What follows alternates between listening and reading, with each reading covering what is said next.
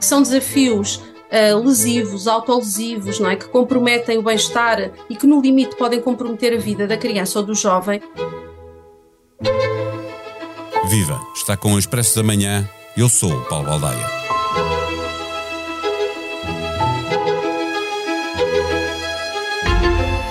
mais de mil milhões de adolescentes jovens entre os 13 e os 19 anos são utilizadores do TikTok. Nesta rede social é muito comum ver desafios lançados por pessoas com muitos seguidores tornarem-se virais e até por isso o algoritmo do TikTok recomenda-os.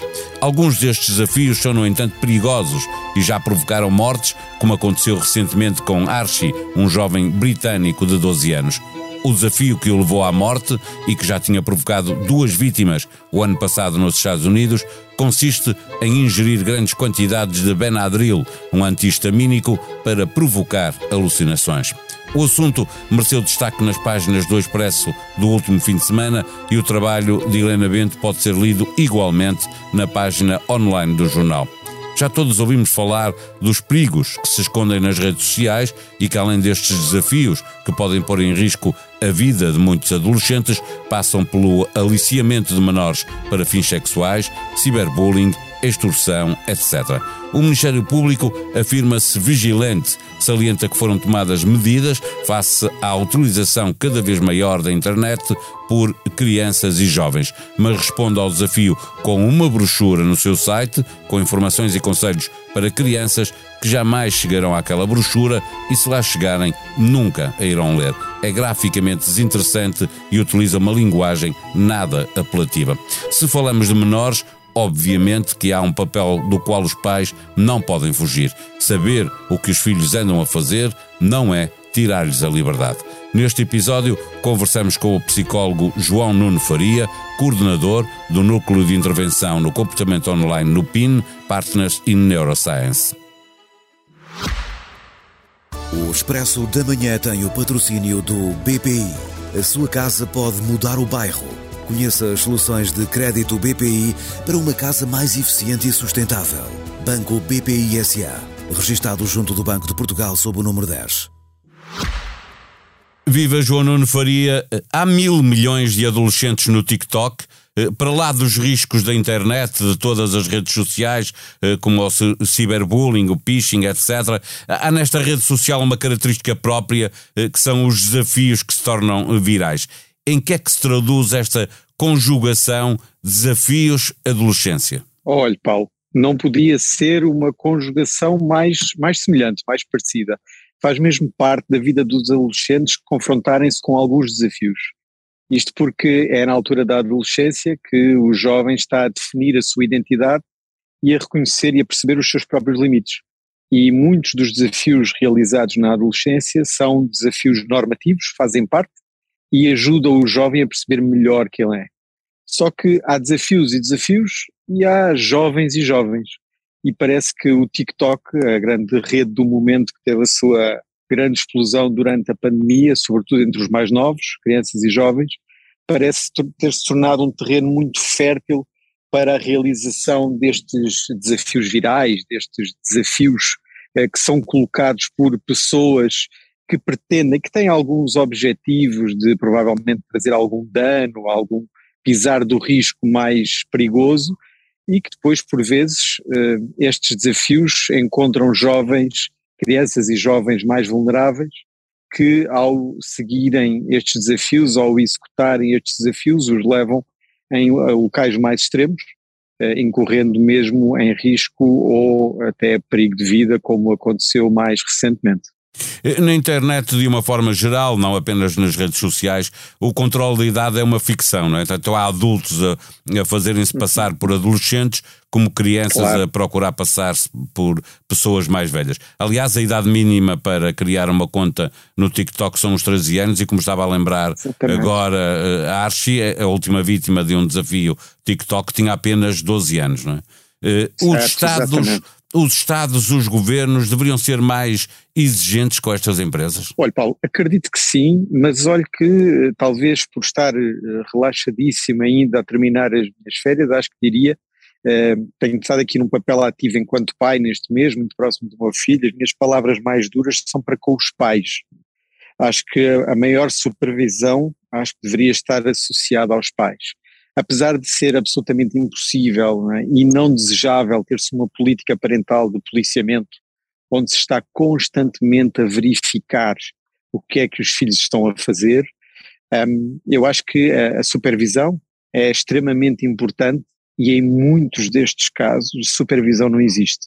As redes sociais são um terreno exclusivo do jovem, são um condomínio privado que os pais habitualmente não têm acesso e, sobretudo em jovens tão novos, não é, que estão a transitar precisamente de crianças para jovens, esta supervisão ainda é extremamente importante e aconselhável. Só o facto de uma figura parental consentir que o filho tem que necessariamente mentir relativamente à sua idade para poder frequentar uma determinada rede social, já incorre aqui numa permissão um pouco perigosa, porque, de certa forma, eh, a criança está a pedir aos pais para mentir, se tem o consentimento para mentir, e os pais dirão que sim.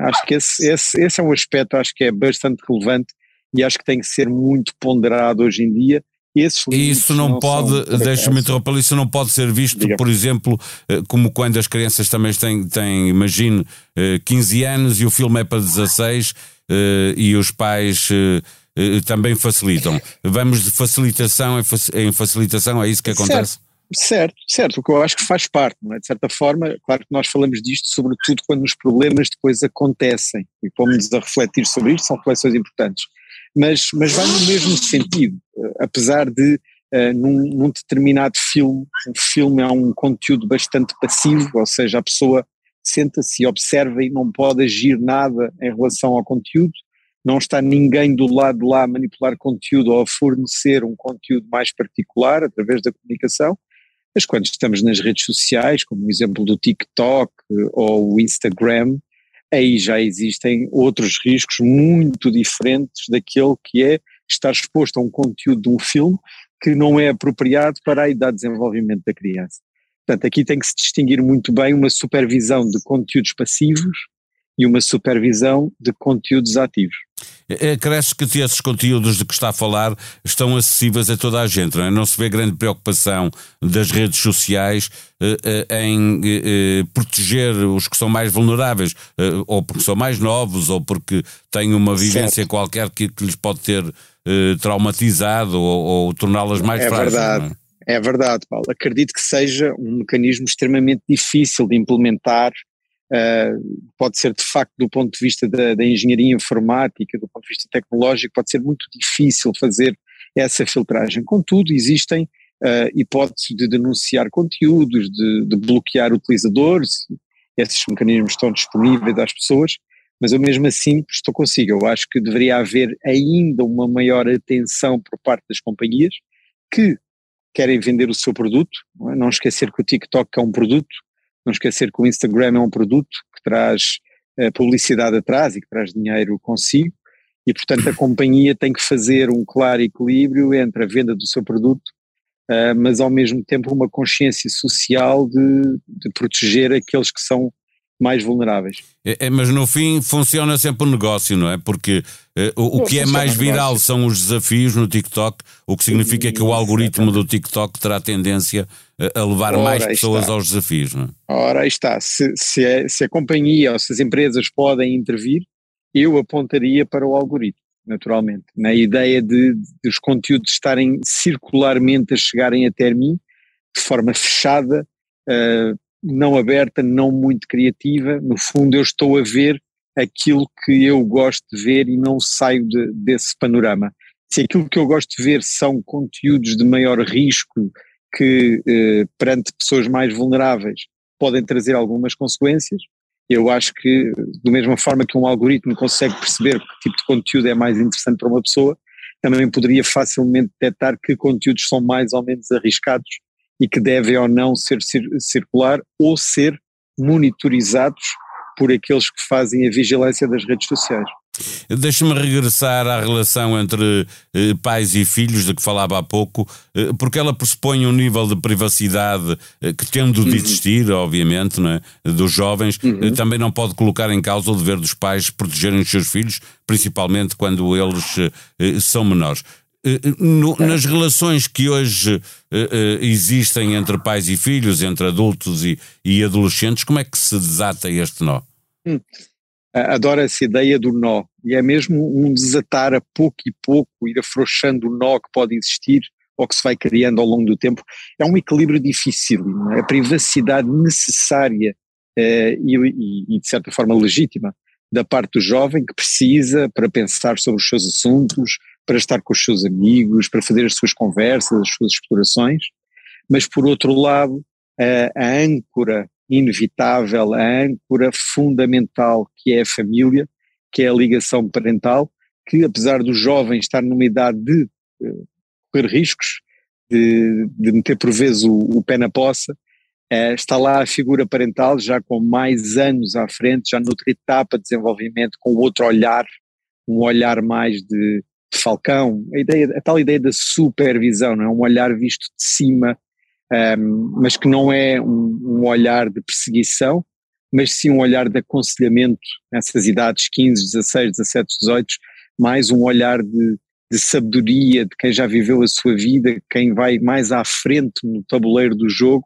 e que já conhece mais casas, já passou por mais casas e saberá mais. Agora, também faz parte da vivência do jovem achar que a sua experiência é única e os mais velhos não conseguem perceber, nem sabem ao certo aquilo que lhe está a acontecer e a importância que as coisas realmente têm para o jovem, e portanto é um nó que eu acho que há uns dias em que se desenlaça e há outros dias em que fica mais apertado necessariamente, e é este jogo de, de afrouxar e apertar que as famílias vão fazendo ao longo do tempo, um equilíbrio dificílimo, mas que na sua maior eh, proximidade à perfeição resulta numa trajetória de autoconhecimento, de correr alguns riscos, mas de estar livre do perigo.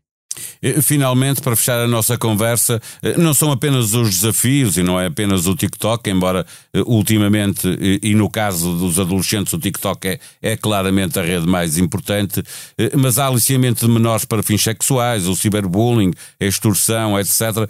Pergunto-lhe como é que vê, designadamente em Portugal, a estratégia usada pelas autoridades eh, como ao Ministério Público, eh, as polícias, eh, para, de certa forma, prevenirem a existência de cibercrimes? Certo. Olha, eu conheço bem de perto uh, o enorme esforço de sensibilização feito pela PSP, em particular, uh, nas uh, imensas sessões de esclarecimento que faz nas várias escolas, em várias idades, para vários públicos-alvos, e há um verdadeiro, um genuíno esforço dessa autoridade em particular de sensibilizar as crianças e os jovens para os perigos e os riscos associados à utilização, não só do, do cibercrime, mas uh, do cyberbullying também, como mencionou, uh, nas suas várias dimensões, uh, dando estratégias contra-intuitivas na realidade. Lembro perfeitamente de uma formação que tive a possibilidade de, de observar, em que dizem que quando surge qualquer tipo de conteúdo uh, ligado a cyberbullying, por exemplo,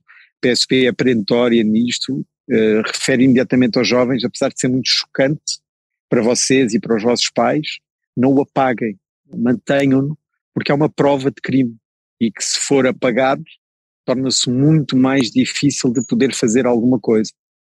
Uh, portanto, as ações de sensibilização da PSP acho que são uh, fantásticas, fundamentais, importantíssimas e muito frequentes no, nas, nas várias entidades escolares em Portugal. Porém, onde eu acho que ainda há alguma lacuna é uh, ao nível uh, jurídico, um, ehm, todo o sistema de penalização ou ausência do sistema de penalização especificamente associado ao cibercrime. Em Portugal ainda não existe uma lei específica associada a este tipo de crime em particular, uh, mais ao cyberbullying até, na, na realidade, é, o que deixa aqui uma franja complicada para lidar é, em termos dos agressores, o que fazer com eles, é, como agir, e que também de certa forma serviria para proteger aqueles mais vulneráveis, saberem que eh, existe todo um caminho a ser percorrido quando são vítimas de um ataque deste género e que existem reais consequências para quem pratica, não caindo o crime no esquecimento. Já há resultados oficiais em Angola. A Comissão Eleitoral anunciou a vitória do MPLA com pouco mais de 51% dos votos, 124 deputados. A maioria absoluta faz com 111, a UNITA ficou-se pelos 90. Para ler igualmente em expresso.pt, a Presidente da Comissão Europeia, Ursula von der Leyen, anunciou uma intervenção de emergência no setor elétrico devido ao disparo dos preços que se registrou nos últimos meses à boleia dos preços recorde no gás natural. Editora, revisora e tradutora, Madalena Alfaia é a convidada do episódio desta semana do podcast As Mulheres Não Existem. As despesas da conversa, como sempre, estão por conta de Carla Quevedo e Matilde Torres Pereira. Visite os podcasts do Expresso, da SIC e da SIC Notícias na aplicação que usa no seu telemóvel ou computador. Comente, avalie, ajude-nos a fazer melhor o que fazemos para si. A sonoplastia deste episódio foi de João Luís Amorim. Nós vamos voltar amanhã. Até lá, tenham um bom dia.